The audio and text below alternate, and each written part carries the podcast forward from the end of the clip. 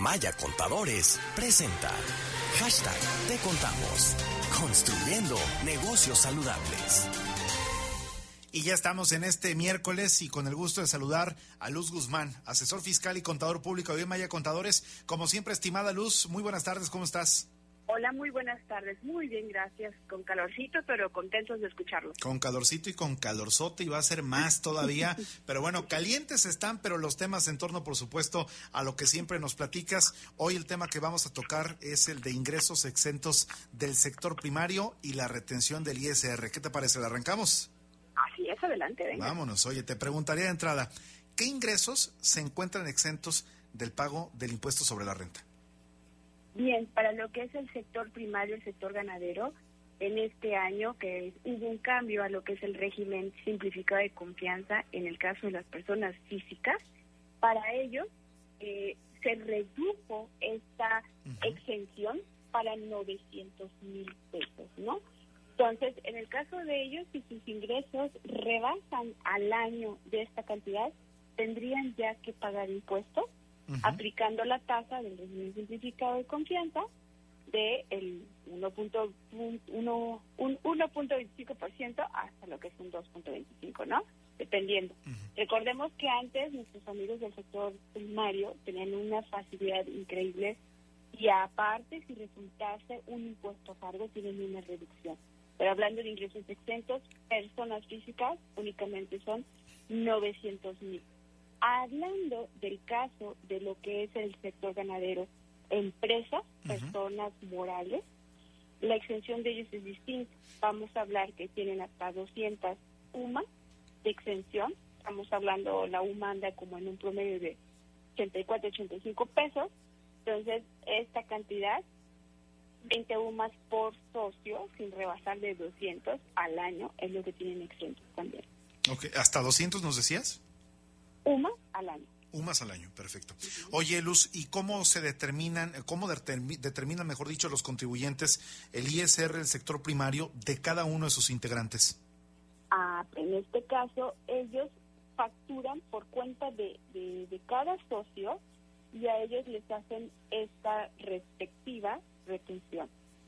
Aunque, ojo, hay una regla por ahí que aún no sale publicada, está en un proyecto pero en tanto no se apruebe, las retenciones de un 1.25% o hasta un 2.25%, dependiendo de la cantidad de lo que están ellos este, facturando.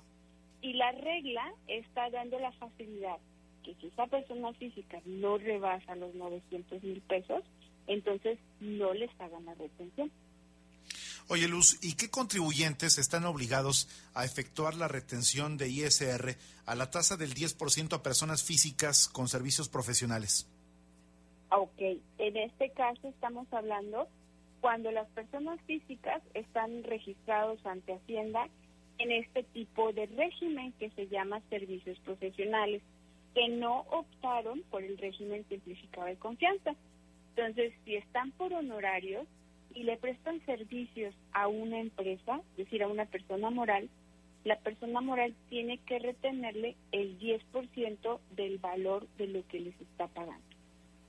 Pues como siempre te quiero apreciar mucho por ayudarnos a esclarecer muchas de las dudas que tenemos sobre estos importantes temas fiscales. El otro día alguien me comentaba, es que le preguntaste un día a Luz una pregunta pues tan básica que a mí me daba pena preguntársela, por ejemplo, a un contador público, a la gente de Maya Contadores. Pero bueno, como dice el dicho, ¿no? A veces es mejor pues una pregunta tonta que un tonto que no pregunta, ¿no? Así que aquí todas las dudas son bien válidas y ojalá que nos las hagan llevar, llegar aquí a nuestra redacción para que las pueda responder, estimada Luz.